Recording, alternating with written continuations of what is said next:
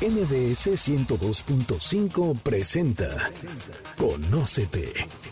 Andrea Vargas y Adelaida Harrison te ayudarán a encontrar la mejor versión de ti con el Enneagrama y otras herramientas de desarrollo humano. ¿Te atreves a conocerte? Iniciamos.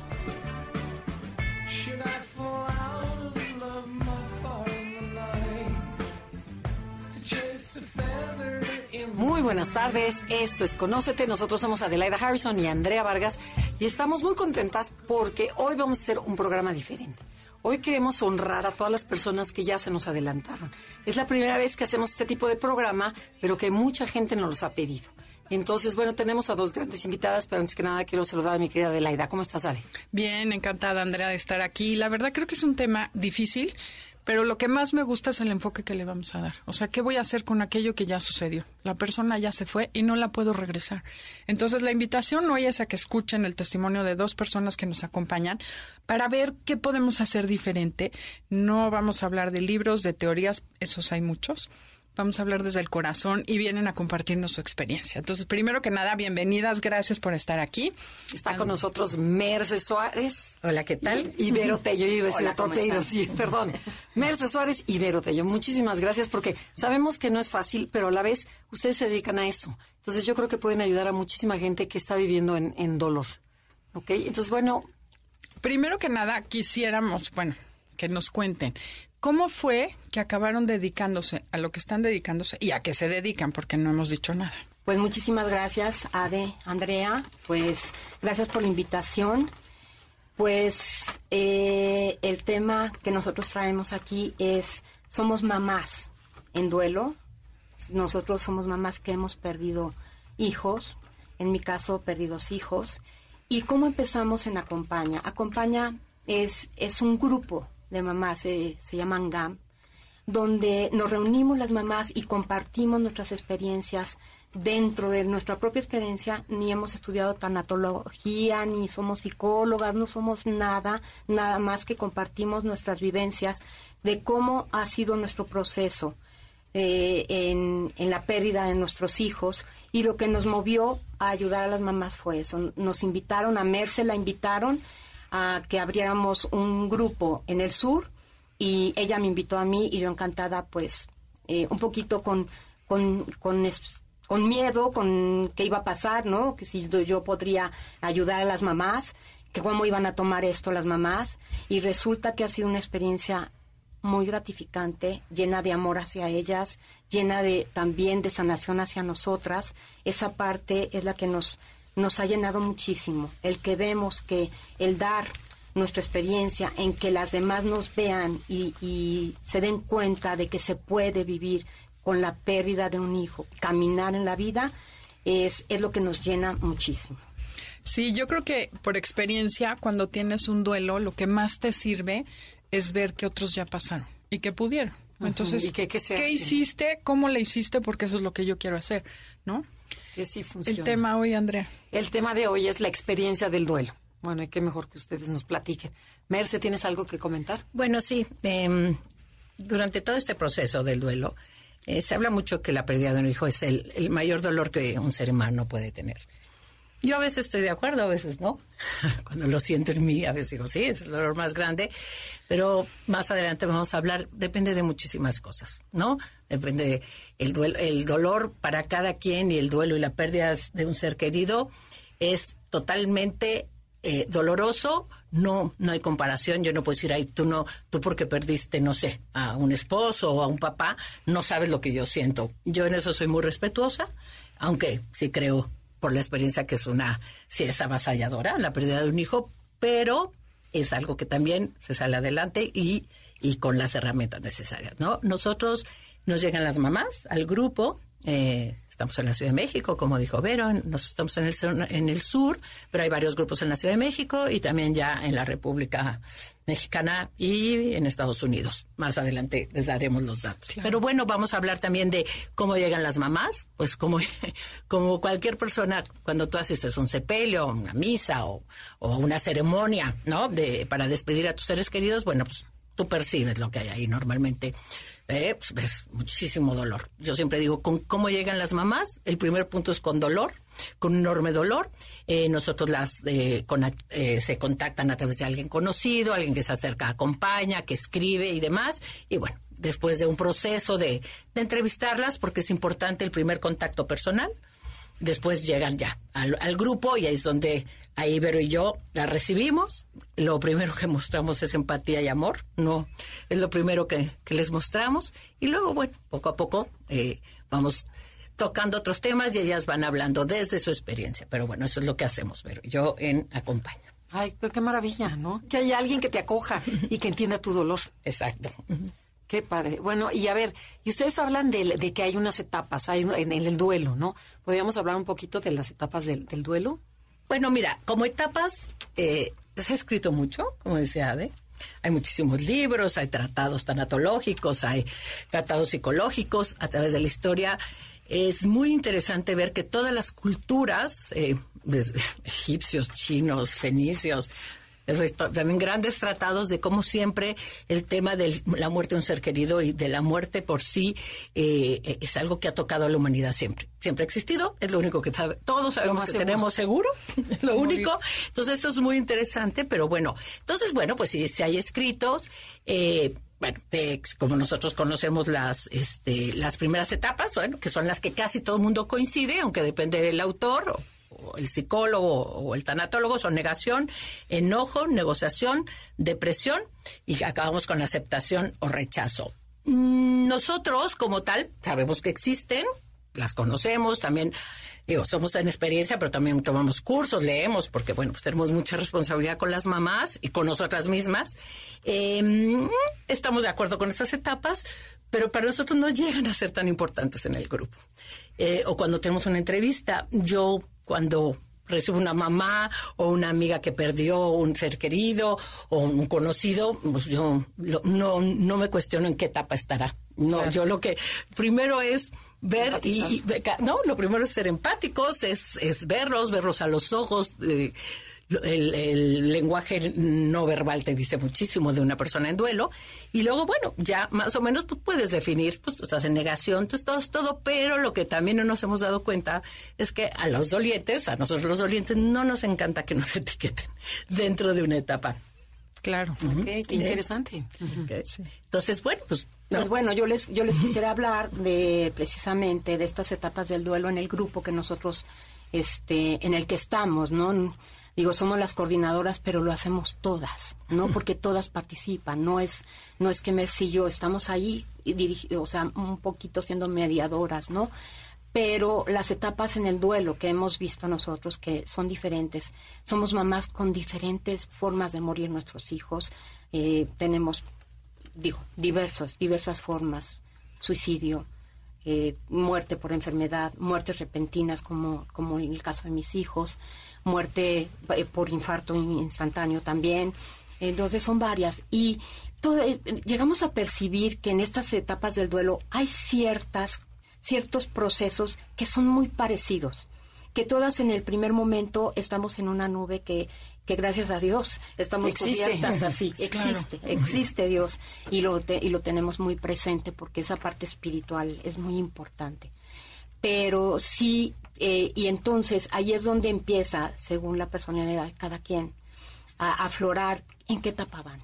Y la empezamos nosotros a percibir y nos hemos vuelto un poco sensibles a percibir qué etapa es la que están, qué es lo que necesitan, cómo las podemos ayudar. Y cada una de las que estamos ahí aportamos algo que les deja ver que sí se puede salir de esa etapa, ¿no? Esa es la forma en la que nosotros manejamos esto. No, no llegamos y decimos, hoy vamos a hablar de la etapa de, del enojo.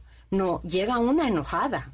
Llega una enojada y entonces otra dice, es que yo ya estuve como tú estás y fíjate que yo pude salir de esta forma, entregando, haciendo algo diferente o distrayéndome o, diciendo, bueno, ¿qué voy a ganar con el estar enojada? Entonces, esa es eh, la riqueza de este grupo de acompaña, de este grupo de apoyo.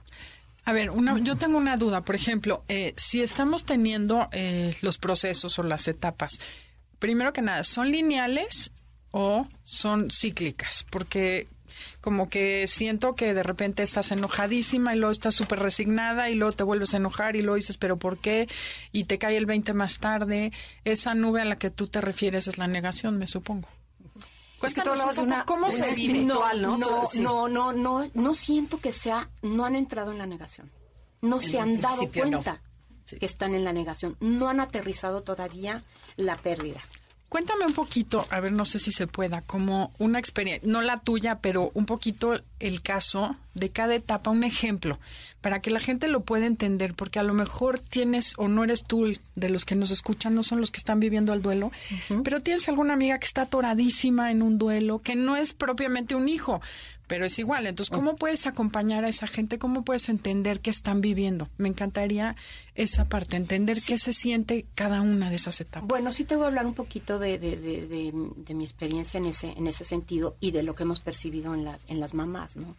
Eh, el primer impacto, bueno, de que recibes esta, esta, noticia. esta noticia de que falleció tu hijo es, es tremenda, es tremenda y, y sientes que te mueres, ¿no? Ese es el primer impacto y esa yo creo que en, en el caso de todas ha sido me muero. Claro. ¿Sí? O sea, Me literal. Me físicamente, físicamente no puedes ni dices, respirar, ¿no? me muero. O sea, porque se te acabó el mundo Claro. en ese momento y eso es lo que pasa en ese momento. ¿no? Luego entras en este supor que le llamamos así, que Sopor. ayer precisamente una de las mamás decía, me siento un zombie. ¿No? No es de que sea la negación, me siento un zombie porque avanzo, voy al súper, pero no sé ni qué compro, ¿no? Esa es la forma. Luego, si viene un poco la rebeldía hacia esto que te está sucediendo, y yo, yo me acuerdo muy, muy claro que así, literal, pataleé en el coche, ¿no? Y le, y le dije a mi marido, pero yo no quiero que nadie se olvide de mis hijos. Era así como una frustración o un coraje de que se fuera a olvidar a alguien de mis hijos. Y su mamá menos, ¿no? Así, pero fúrica, ¿no? Ese es el enojo, ¿no? Que muchas tienen, o sea, que te enojas por con alguien o por algo o con Dios, porque también se enoja uno con Dios, ¿no? Y eso es tenemos el derecho de enojarnos, ¿no? Eso es eh, el enojo. Y luego viene la culpa, es, es muy fuerte porque aunque hayamos amado a nuestros hijos infinitamente, pues hay alguna cosita, y es que lo regaño, o, o fíjate que no lo besé, o, o, por ejemplo, ayer una mamá hablaba desde su experiencia de, de- de que su hijo estaba enfermo y le, le tuvieron que poner guantes, y es que, ¿por qué no me los quité para acariciarlo? ¿Por qué no me quité? O sea, ¿Por qué no le dije? ¿Por qué no no hice? le ¿Por qué no dije? torné? Entonces, son, son varias, ¿no? La- las etapas no como tales así seguidas, Claro. pero que se van viviendo y como tú decías, Ade, regresan. Se van y regresan. Nosotros Y decimos, se mezclan, o sea, todas se van- mezclan, se van mezclando y, por ejemplo, Merce y yo les decimos mucho, hagan en cuenta que están en una alberca y te estás ahogando. Literal, te estás ahogando cuando se muere un hijo, sientes. No sé las otras pérdidas como sean, pero esa es la que yo he vivido ahorita. Digo, ya tiene algunos años. Y entonces, en, en este proceso de acompañamiento, empiezan a, empiezan a patalear y empiezas a surgir, a salir un poquito adelante, un poquito adelante. Nos tenemos que ir a un corte comercial porque si no nos van a cortar Gracias. aquí. Esto es Conócete y el tema del día de hoy es el proceso del duelo.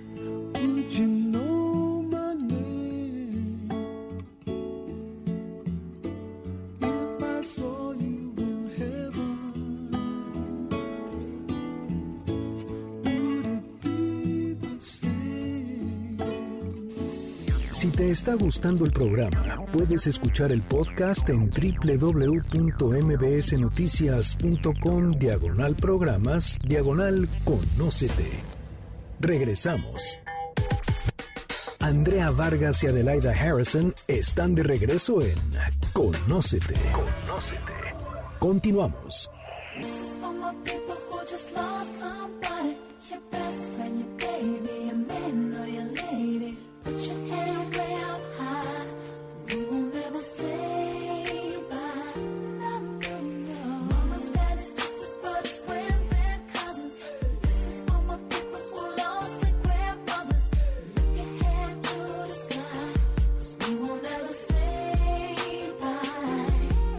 De regreso. Esto es Conócete. Nosotros somos Adelaida y Andrea y estamos hablando sobre la experiencia del duelo. Y a ver, Vero, te quedaste platicando en que estábamos en una alberca cuando recibes esta noticia tan dolorosa es como hundirte en donde siento que me estoy muriendo. ¿Qué más? Cuéntanos. Pues como les decía, eh, lo comentamos mucho, que estamos eh, en esta alberca aprendiendo a nadar, aprendiendo a vivir de nuevo y entonces damos, empezamos a acompañar y a dar pataditas para poder resurgir un poco, porque no, no salimos completamente a la superficie, sino es poco a poco que vamos saliendo y, y vamos tomando herramientas, ¿no? Internas y externas que nos ayudan a salir. Pero, pero de repente vuelve a uno a sumergirse y a sentir que se vuelve a ahogar. Pero les decimos mucho a todas que no está mal eso, que eso es normal en el duelo, ¿no? Que lo vamos a volver a sentir, que, que, que aunque lo volvamos, que nos sentamos muy mal. Ayer decía una mamá que ya tiene algunos meses, uh, meses, tienen meses, ¿no? Que es durísimo, ¿no? Que decía es que tengo tres semanas que me siento que me muero como si hubiera sido el primer día. Y le digo, todas lo hemos sentido así. Pero ahorita sientes que te vas otra vez para, para abajo y vas a volver a salir poco a poco y vienen días mejores. Así es como, como tomamos esta parte. Ok, y Merce platicaba de una banda en el aeropuerto. Sí, también es que a veces es, es bueno poner ejemplos Sí, físicos, claro. ¿no? Entonces, en un principio, así como habla Vero, hablamos del, de, de la alberca, hablamos del mar. Nosotros siempre les decimos que, que al principio hay que ponerse como de muertito. Lo único que tienes que hacer es respirar. Dejarte ir. Dejar de ir, porque eh, es lo que dices, ese primer, esa primera negación yo también le llamo shock. El, el shock que además no solo es un tema emocional, es un tema físico. Físicamente es agotador estar en duelo. Vienen problemas de sueño, o sea, es que no solo es el dolor, no solo es el dolor emocional de, la pérdida, es que también es todo ese tema de se te va el hambre o te da hambre, duermes mucho o no duermes nada. Entonces, siempre, ¿no? Impulsamos a las mamás y yo me acuerdo a mí misma impulsarme. Yo, la, la- la primera etapa decía, yo me tengo que levantar. Al principio, ¿no? Eh, eh, mi, hijo fue el mayor de cuatro y bueno, tengo que bañarme, sacar a los otros al colegio, regresar y yo decía, yo eso es lo que puedo hacer ahorita. Eso es lo que me da, ¿no? Porque estoy muy cansada. Entonces, eso es lo que decíamos. Porque luego, ¿qué pasa con la banda? Es el primer shock. em, Es, es como subirte, si tú, tú vas en una banda de un aeropuerto, de un centro comercial, de esas bandas eléctricas que te llevan, de repente te suena una banda que ni querías, que no va donde tú querías, tú no, tú ibas hacia un lugar, a una, por ejemplo, vamos a pensar en un aeropuerto o en, o en un centro comercial. Yo iba a una tienda o yo iba a una sala de para salir en, en un avión y de repente yo iba a la 33 y de repente te trepan en una banda que no va ni sabes a dónde porque además todo es negro y dices, ¿qué hago yo aquí? ¿No? Y la banda camina y el dolor sigue, vida sigue. y la vida sigue y lo y empiezas a ver que gente que te acompañaba va por la banda correcta, ¿no? Y los ves que agarran su portafolio, que viven su vida, que van con sus familias y tú de repente te ves ante una banda que no sabes a dónde va y que de repente se para y que no y es y es muy fuerte porque el mundo sigue, porque la vida de los demás sigue y tú sientes que la vida se terminó o te cambió para siempre, que es verdad que te cambió, pero no sabes, es muy incierto el O- camino. o que todo el mundo Entonces, tendría que parar, ¿no? Ah, sí, tú quieres que Dices, todo- ¿Por qué sí, siguen los anuncios? ¿Por qué sigue la, la gente Sí. caminando? Si a mí se me murió. Se me Yo- murió. Sí. Y ellos van y los ves con su portafolio como nada, ¿no? Y tu banda dices, y yo no sé a dónde voy, ni qué me viene. Entonces, y en esa banda es donde también las etapas van y regresan. Yo, si a mí me dices hoy que ya conozco las etapas, creo que pasé por todas, pero de diferente manera. Yo creo que es importante conocerlas, pero es mucho más importante un trabajo interior y promover lo que tú dices. Si tú es- eres en duelo, irte hacia adentro y decir qué me está pasando, qué es lo que siento, reconocerlo más allá de si lo debo superar o no. Yo creo que no hay como reconocer la etapa en la que estás y como tú dices, Ade, y si tienes a alguien cercano es ayudarlo a reconocer. No, no se trata, tú estás, es, es horrible que te digan, es que tú estás en negación y llevas mucho tiempo. Bueno, pues sí. No, es más bien, ¿qué sientes? ¿Cómo te sientes? ¿O en qué te puedo ayudar y acompañar? Eso yo creo que es es importante. importante. Como que los que están cerca, porque definitivamente no sé qué duela más. No quiero averiguar No, si hay eso no otros peores que el que me tocó a mí. Pero en familia, algo que nos, porque la pérdida de mi marido, pues nos pegó a los hijos y a mí. Y sentir que la gente de fuera no te entiende, que te juzgan. Yo, por ejemplo, como viuda, digo, es que cómo, me voy y si saco una foto y si sigo en Facebook, van a pensar, o porque contamos un chiste, porque literal, cuando estábamos en el féretro, me dije, mi hijo, ay, qué milagro que convivimos. Mi marido siempre nos decía, ay, qué milagro, hace mucho que no estábamos juntos. Se bota mi hijo en la puntada y de repente nos reímos todos. No, no me debería estar riendo, debería estar llorando. Me explico, esas como que no te entienden y el que los de fuera te quieran estar justificando es muy difícil, ¿no? Eh, tengo este, las palabras de, de una niña pequeña que me encantan y que la repetimos mucho. Hay una palabra que se nos dice mucho cuando estás en duelo que es échale ganas. Hijo. Y tengo una sobrina dorada, Ajá. a mi Lore con besos, en donde esté, ah, que decía, y le decía a su mamá cuando no hacía la tarea o eso, es que échale ganas, ¿no? Y ella su respuesta maravillosa fue, es que las ganas también se cansan. Además de que se cansan, no está en echarle ganas. Es que ni las hay, hay cosas en las que ni echándole ganas. No es ganas, es primero lo que te digo, es ver en qué estoy hacia adentro. Es más un trabajo interior y ese es echarle ganas, entre comillas. Es decir, me conozco, sé qué estoy haciendo y veo que luego lo podemos, si quieres platicar, es yo no puedo evitar lo que siento. Claro. Lo que puedo hacer es qué hago con lo que siento. Claro. Yo ante una tristeza puedo enojarme, puedo negarme, puedo volverme violenta ante un dolor tan fuerte. Hay muchas gamas, ¿eh? Y es ahí es donde, eso es lo importante. Ante este dolor, ¿cuál es mi reacción? Eso es lo más importante y es lo importante que les hacemos ver también a las mamás. Y al hacerlo con ellas, yo lo digo, es que yo siempre salgo de la reunión con cosas nuevas yo misma. Claro. Sí, porque además supongo que siempre cada vez vas haciendo y procesando cosas diferentes. Vero, ¿y tú querías Yo decir quisiera algo? comentar algo también sobre lo que estás diciendo, Ade, que, que cómo cree uno que debe de actuar para que los demás digan o no digan de ti, ¿no? Yo creo que nunca va a ser adecuada la forma en que tú actúes, porque si lloras es que está pésima. Y si no lloras, es que ¿qué le pasa? Entonces no es- esté No lo quería. dolor, ¿eh? ¿no? Entonces es muy complicado esto, pero nosotros también tratamos eh, eh, es- este tema con el tú vive lo que tengas que vivir. Y el problema es de los demás, que digan o no digan, yo creo que eso es lo que, aparte del dolor, que te preocupes por lo que digan los demás, creo que, que no debe ser, creo, en nuestra experiencia, que nos ha servido es vívelo, vívelo tú como tú quieras vivirlo y que los demás pues que aprendan a que tú estás viviendo como lo tienes que vivir, como platicábamos hace rato. No es que te digan, es que estás mal, no. Estoy triste y tengo un dolor enorme en el corazón y por eso estoy como estoy. Claro. Y además echarle ganas, a lo mejor, como decías tú, Mercedes, bañarme y levantarme. Ya le eché ganas, porque yo me, ave- me aventaría a la alberca o me tiraría de un puente. En el caso de perder un hijo, Exacto. pues ya le eché ganas, es todas las ganas que le puedo echar, ¿no? Exacto. Entonces, bueno. ¿Y qué, ta- qué tan importantes son las herramientas que la persona tenga? O sea, por ejemplo, el que haya, no sé, desde preparados, o sea, preparándose, a lo mejor más espiritual, haya leído, ¿qué, qué tanto influye eso en, en, En el en superar proceso. el duelo? Tenemos que ir a un corte comercial, no se vayan, pero si les está gustando el programa o quieren bajar el podcast, háganlo a través de Conócete MBC Noticias. Así es. Y si quieren seguir el, nos quieren dar like en Facebook, es Enneagrama Conócete, Instagram y también en Twitter.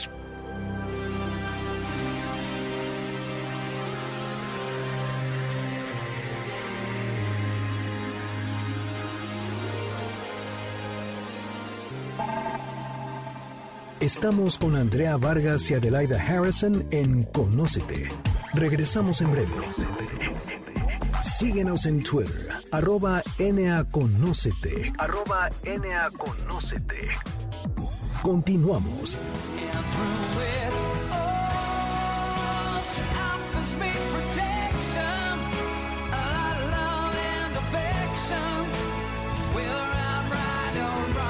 Ya regresamos, esto es Conócete, nosotros somos Adelaida Harrison y Andrea Vargas y estamos transmitiendo desde la Ciudad de México, aquí en Conócete MBS.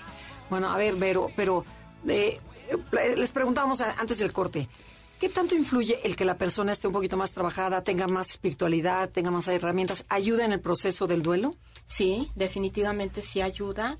Bueno, yo creo que para esto no te preparas, ¿no? Claro, no hay preparación para una pérdida, no tenemos, no existe como tal esta cultura del duelo, ¿no? Es así como decirle, "Hí- híjoles, estás hablando de la muerte, muchas gentes le dan, eh, muchas personas le dan la vuelta, ¿no? A hablar de ese tema. Pero en el caso de las mamás que, que tenemos, sí, las herramientas que puedan tener internas y externas son importantísimas. Mu- muchas mamás sí, hay, hay mamás muy preparadas y hay mamás muy sencillas, muy introvertidas. Entonces, eh, esas herramientas las van adquiriendo en el grupo. Ellas van adquiriendo que la fortaleza, ¿no? Que, que deben de tener o que se puede abrir para poder sanar algo, que se pueden abrir y lo aprenden de otras personas que son súper extrovertidas, que estas personas pues ya tienen esa herramienta que es maravillosa, que van a sacar todo lo que tienen dentro, ¿no? Pero el grupo, volvemos a lo mismo, es el que ayuda a la otra mamá para decir, es que yo siento esto, ¿no? O sea, lo dirá en tres palabras y la otra lo expresará en media hora, ¿no? Porque les damos su espacio a cada quien. Entonces, esa es, sí, son muy importantes las, las herramientas que ya traes desde antes, ¿verdad? Que te van a ayudar, pero en el momento, pues a todas nos cae ese peso, esa tristeza, eh, y, y vamos aprendiendo, sí, con esas herramientas, a cómo ir saliendo y ayudando a las demás mamás. Oye, y Merce, ¿afecta la personalidad? O sea, ¿tiene algo que ver la personalidad tanto el que se va como el que se queda? En absol- eh, o sea, absolutamente sí. Em, como dice Vero, te llegan, todos nacemos con un temperamento, ¿no? Todos lo sabemos. eh, y bueno, el carácter se nos va formando a través de las experiencias de vida, de hay tantas cosas que afectan en nuestra personalidad. Pero pues sí, eh, eh, te llegan mamás más primarias que, que- que reaccionan más de manera no solo física, dramática, lloran más, este, gritan, se enojan y llegan unas que son sí, como, como lucecitas y velitas apagadas que, que parece que se nos van a romper y, y bueno, es, pero es impresionante cómo eso ayuda a mí, por ejemplo, que soy de personalidad fuerte, el ver a la, la suavidad de otras mamás me ayuda muchísimo también porque también me hace como re- a mí más suave y entrar y, y al, y- y al revés. Yo este yo como mamá a lo mejor que lo expreso de manera más abierta puedo ayudar a que la otra mamá como impulsarla a que lo haga. Eh, sí eh, eh, y además eso sí se los marcamos mucho. Y en- nosotros en el grupo no damos consejos siempre hablamos desde la experiencia. Claro. es a mí me funcionó esto y si lo quieres tomar, eso es muy bueno. Y entonces también aprendes, porque no, to- o sea, las herramientas internas son maravillosas, pero no creo que exista nadie que tenga todas las herramientas. Claro. Entonces, de otras mamás que están viviendo lo mismo, por eso la experiencia es tan importante, dices, ay, qué maravilla. Ella que es más tranquilita o que más introvertida, mira qué bien, qué bien está manejando eh, eh, este aspecto del duelo, ¿no? O la relación con la suegra, por decirte algo que sale. ¿eh? Entonces, ay, mira, ella, ella lo está llevando desde la calma y yo que me estoy enojando, por ejemplo, te podrías decir, no lo estoy llevando también. Entonces, eso es maravilloso. La, la conjunción de personalidades. Claro. ¿no? En el caso de, de los dolientes, que puede ser desde una mamá, puede ser una esposa, puede ser un hermano, porque aparte esto es general. Nosotros estamos hablando de, de- de la pérdida de hijo, pero esto es en general. Y bueno, vamos a hablar del rol que jugaba la persona que se nos fue, ¿no? Eso es impresionante, impresionante. Afectan tantas cosas. La edad, ¿no?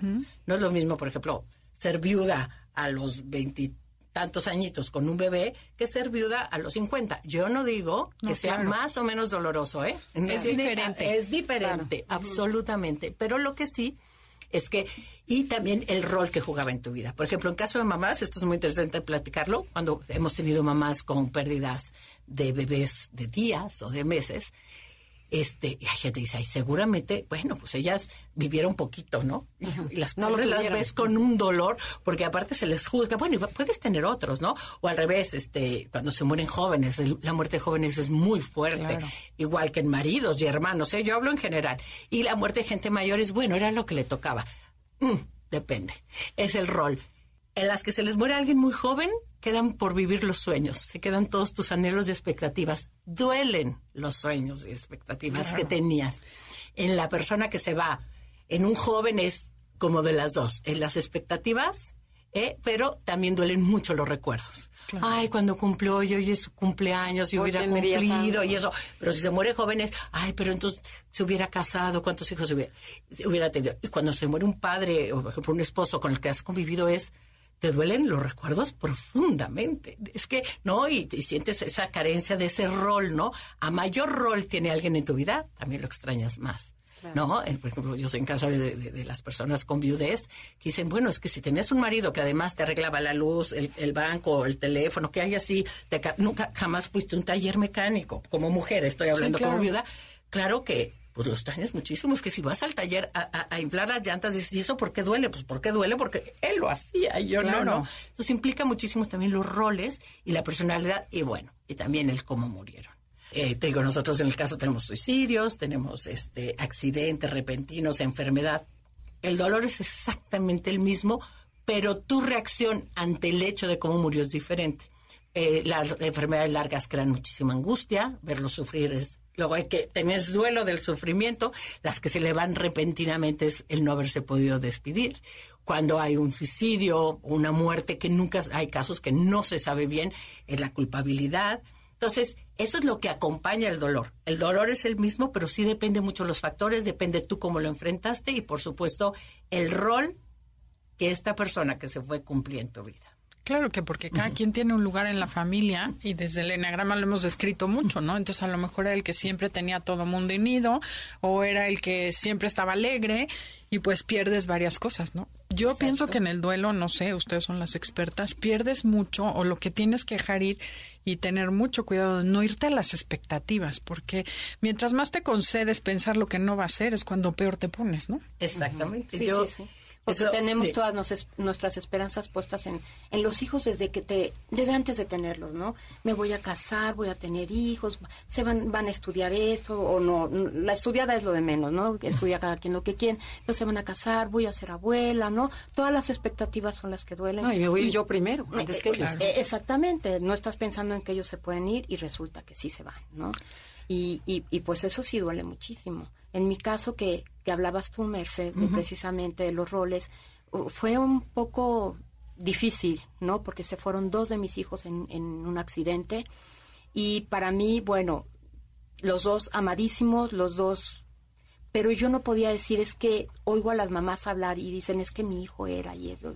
Los dos eran, los dos eran, pero como que yo lo aterricé más a lo que eran en la vida, o sea, normales, mis hijos, estos con sus defectos, con todas sus carencias, con sus habilidades, con sus risas, con todo lo vivido. Entonces mi duelo ha sido en ese en ese aspecto diferente al de las de las de las mamás, ¿no? He tenido que vivir dos duelos juntos, pero bueno, ha sido ha sido así. ¿Y qué, qué tan cierto ha sido en su experiencia el que sientes a Dios que algo te sostiene, que dices, no sé por qué sí puedo actuar y puedo hablar y puedo estar muy bien y siento una fuerza que me está cargando? Definitivamente a mí no me ha dejado en ningún momento Dios nuestro Señor. Para mí ha sido la base de mi duelo. En el momento en que fallecieron mis hijos, eh, que estábamos muy lejos, nosotros eh, estábamos en, en- en Egipto cuando fa- fallecen mis hijos aquí en México. Y lo único en lo que pude pensar es, Pepe, vámonos a poner en manos de Dios, porque no veo otra forma de cómo podamos salir. Claro. Y es lo que nos ha sostenido desde ese momento. Como ha actuado, yo nada más me- nosotros nada más nos pusimos en sus manos y él ha actuado. Y yo puedo decir en este momento que ha actuado y nos ha dejado vivir un duelo muy sano, lleno de amor y lleno de, de, de amor para nuestros hijos, porque ellos merecían ser felices. Y son felices, gracias a Dios. Sí, bueno, y nosotros lo vemos, pero yo la experiencia, ¿no? Este, a través de la experiencia y a través de la experiencia de la mamá, sí el tema de la espiritualidad es sumamente importante. Porque cuántas veces se Ayuda. separa la pareja, ¿no? Eh, no, bueno, ese es un tema de separación, esa es una de las grandes cosas. Pero sí, eh, las mamás con... Y no estoy hablando, estoy hablando de espiritualidad, no, no, Sí. no, no, no de, no de religión. Estoy hablando cuando hay una fe en un, en un ser supremo, en un Dios, ¿no? En un Dios misericordioso, en un Dios que te apoya, en un Dios que en la vida eterna, en- ¿no? Es un cambio absoluto, porque además te da la esperanza de reencontrarte. Eh, es muy fuerte saber que alguien que se te fue, el decir para siempre, o sea, ya se fue, ¿no? Por aparte de lo que tú decías, Ade, nuestros seres queridos que se fueron, fueron seres absolutamente completos. Ese era su tiempo y era su momento. No les tocaba, en el caso de mi hijo Jorge, no era casarse y ser más allá. Él vivió su juventud en plenitud. Eh, cada, ser, es exactamente lo que le tocaba vivir. Pero sí el, tener esa eh, una fe, el tener una espiritualidad, en pensar en una, una vida eterna, ayuda muchísimo en esta etapa del Sí, yo creo que eso es lo que hace toda la diferencia, ¿no? Decir, ya lo guardé en cajita y ya se fue para siempre, a pensar que está de otra manera presente, que curiosamente hoy en día la ciencia está demostrando que es cierto, porque eso ayuda mucho más, ¿no? Claro. Tenemos que ir a un corte Sí, comercial. Pero, y queremos saber si se puede volver a ser feliz. No se vayan. Esto es Conócete y síganos en nuestras redes. Enneagrama Conócete Facebook, Instagram y Twitter, Enea Conócete.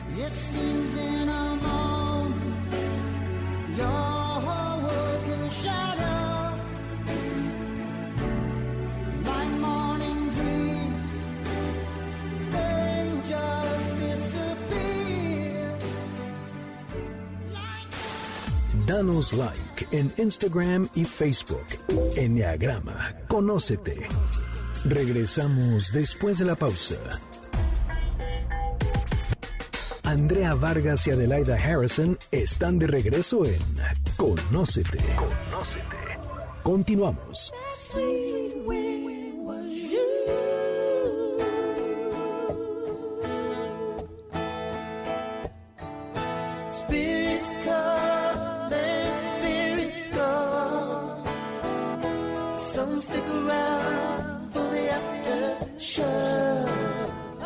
Ya regresamos. Esto es Conócete. Nosotros somos Adelaida y Andrea y estamos hablando sobre la experiencia del duelo con, del duelo con Mercedes Suárez y Vero Tello.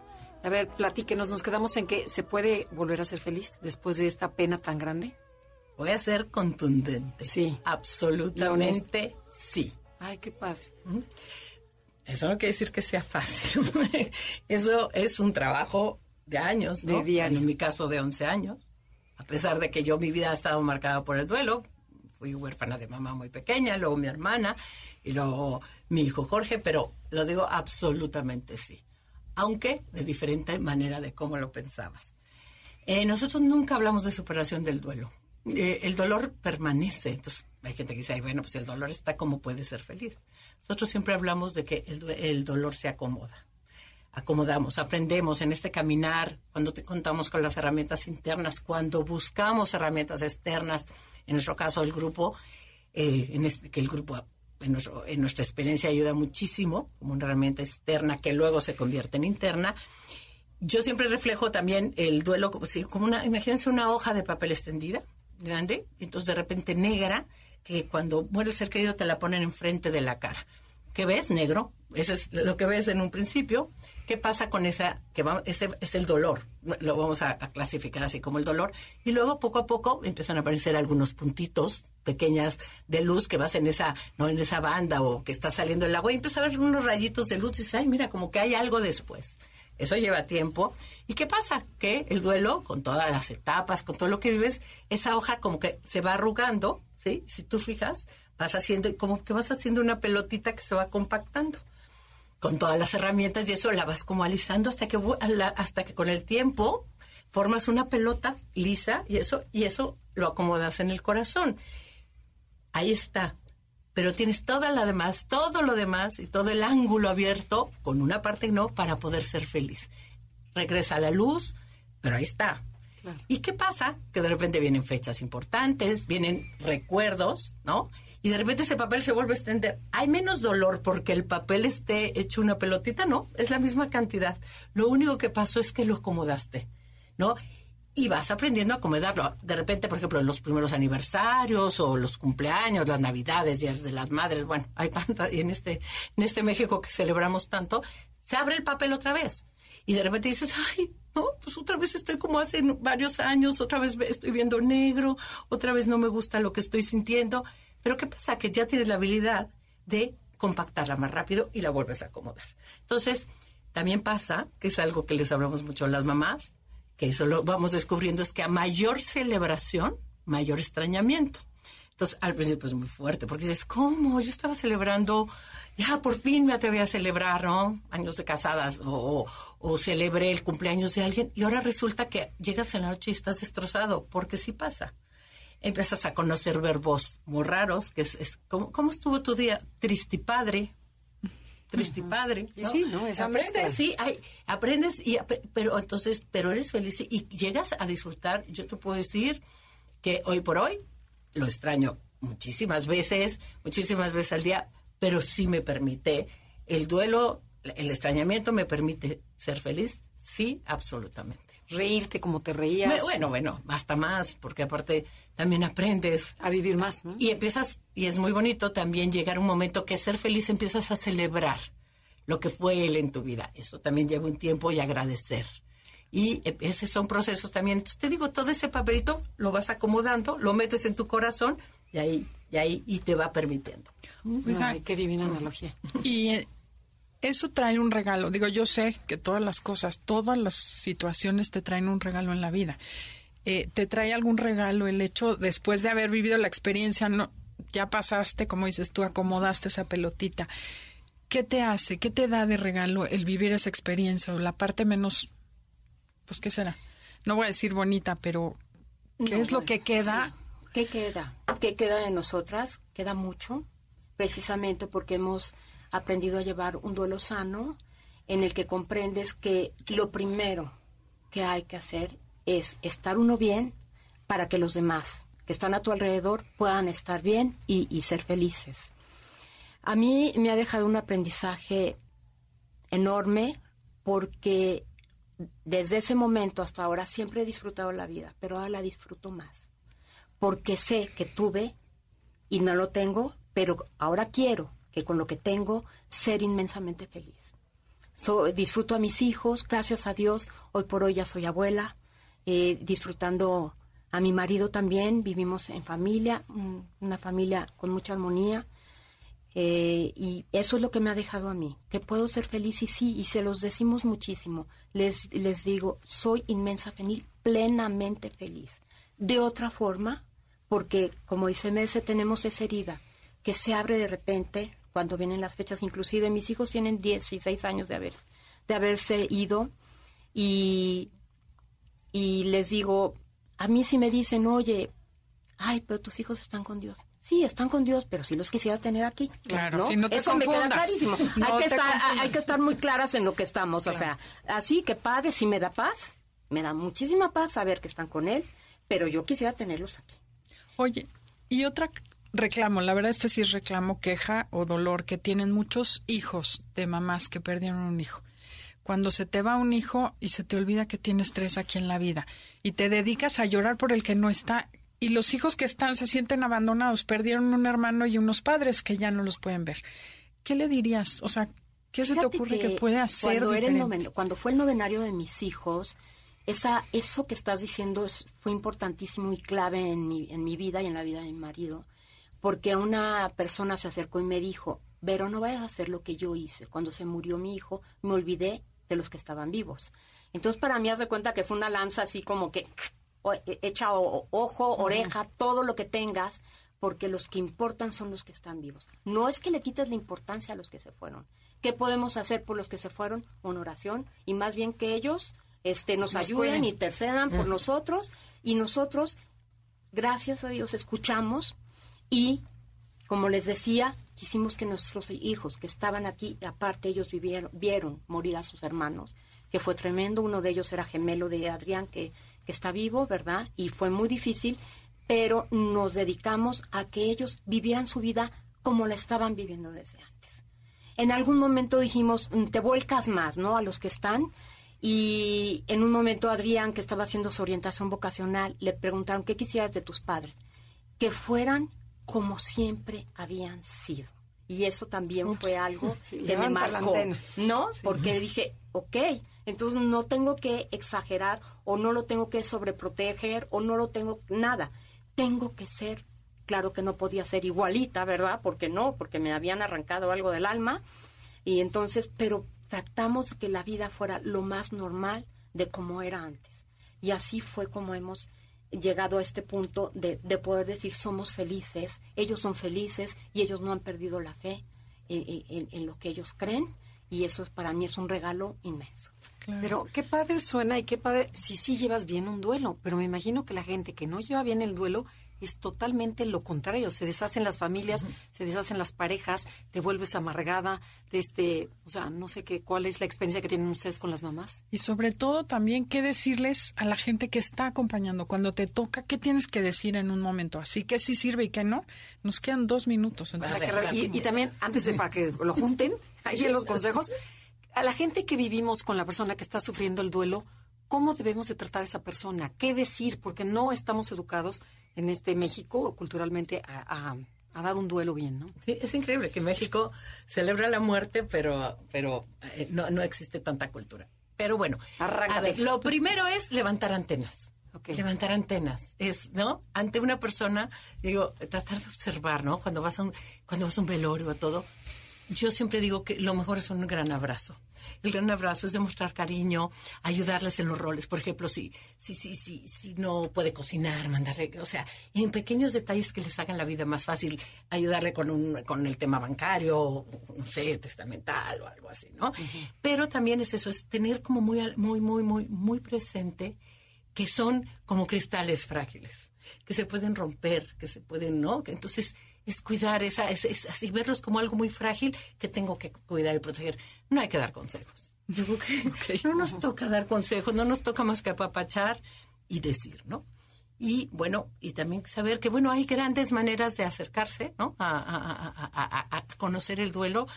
Yo sí recomiendo que si se puede platicar con gente, creo que, que ha, ha vivido la misma experiencia. Nosotros en caso también estamos muy alertas a mamás. Cuando hace falta, las mandamos con tanatólogos, con terapeutas y hasta con psiquiatras. ¿Por qué no? Porque sí, sí, sí, porque... Y también cuando vemos, es muy fácil que se rompa el matrimonio, terapeutas matrimoniales, porque sí, ¿para qué?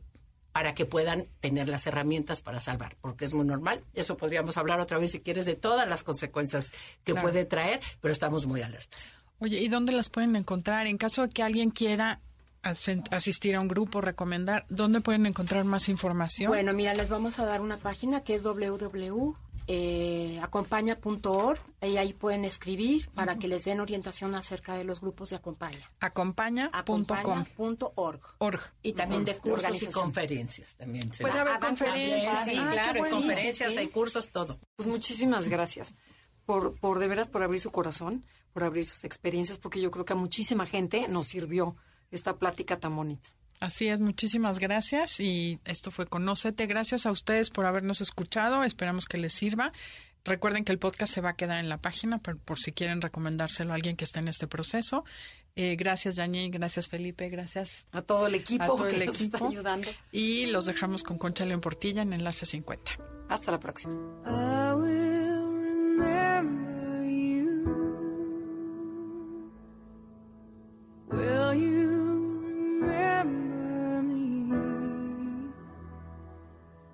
Don't let your